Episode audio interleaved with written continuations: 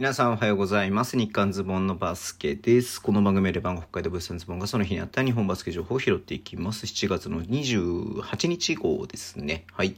えっと、まず今日はね、あの、レバンガからね、えっと、リリースありましたし、京都もね、外国籍3人リリース出たんですけれども、まあ、いつも通りというか、まあ、久々にね、YouTube の方でニュースのこと拾ってますので、そちら見ていただけると嬉しいです。えー、で、レバンガがね、プレシーズンマッチのね、えっと、詳細をね、まず発表しましたね。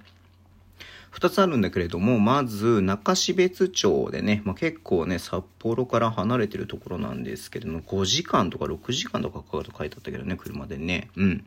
はい。えー、でやる、えー、プレシーズンマッチ。まあ、日程がね、なんとなく上旬にありますみたいな感じでね、ふんわりしたリリースが出てましたけれども、日程ね、あと対戦相手も決まりました。9月の10日と、えー、11日の土日でやって、えー、バンビシャスならということですね。うん。まあ、宇藤くんがだからね、来るんだよね。すごいね。なんか、あの、結構楽しみだなというふうにね、思ってましたし、うん。はい。えー、ちょっとね、遠方なんで、しかもなんか駐車場がないみたいなこと書いてあってね、軽くなんかね、えっ、ー、と、なんかちょっとあれでしたけれども、はい。まあちょっと、まあ、初めてのね、開催みたいなんで、まあこれ楽しみにしたいなというふうに思っています。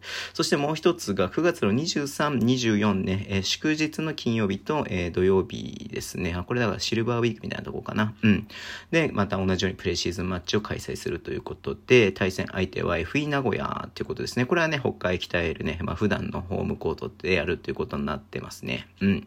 いや、楽しみだね。葛原くんがね、これ凱旋ってことになりますんで、すごい楽しみだなと思ってますけれども、だから10日の週、その2週目と、えー、で、3週、2週、2週目プレシーズンやって、3週目は東北カップで、4週目が、えー、これでね、F イナガベタの、えーと、プレシーズンで、もうね、その次の週は、えー、開幕ってことになるんでね、開幕まで、えー、3週間連続でね、まあ試合を組まれるってことなんで、まあすごくいい感じなんじゃないのかなっていうふうにね、思って見てましたんで、はい、えー、頑張ってほしいなっていうふうに思っています。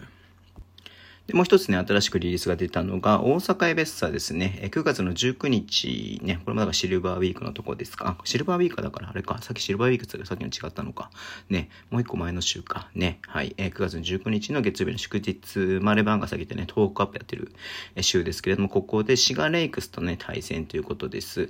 なんかね、こう、フェスタみたいな感じで、あ、フェスタじゃない、カーニバル？えっ、ー、と、大阪エベッサバスケットボールカーニバルということで、えっ、ー、と、なんかね、クリニックやったりとか、なんか体験験会やったりとかね、する中で、その一環としてね、プレシーズンマッチをやるみたいな感じなんで、うん。はい、なんかこの行、行事、行事っていうんですか、なんていうんですか、お祭りみたいな感じでね、やるのかなっていう思いますけれども、はい。えー、これもだからね、大阪もね、えー、もそうだし、滋賀も結構ね、積極的になんかプレシーズンも出てるんでね、すごい楽しみだなっていうのを思って見てました。はい、そんな感じでね、ちょっと今日短めですけれども、終わりにしたいと思います。Twitter でも情報発信します。ぜひフォローお願いします。YouTube 毎日やってます。ラジオとかのアプリで聞いてる方はとボタンを押してください。では、今日もお付き合いいただきありがとうございますりがとうございます。それでは、いってらっしゃい。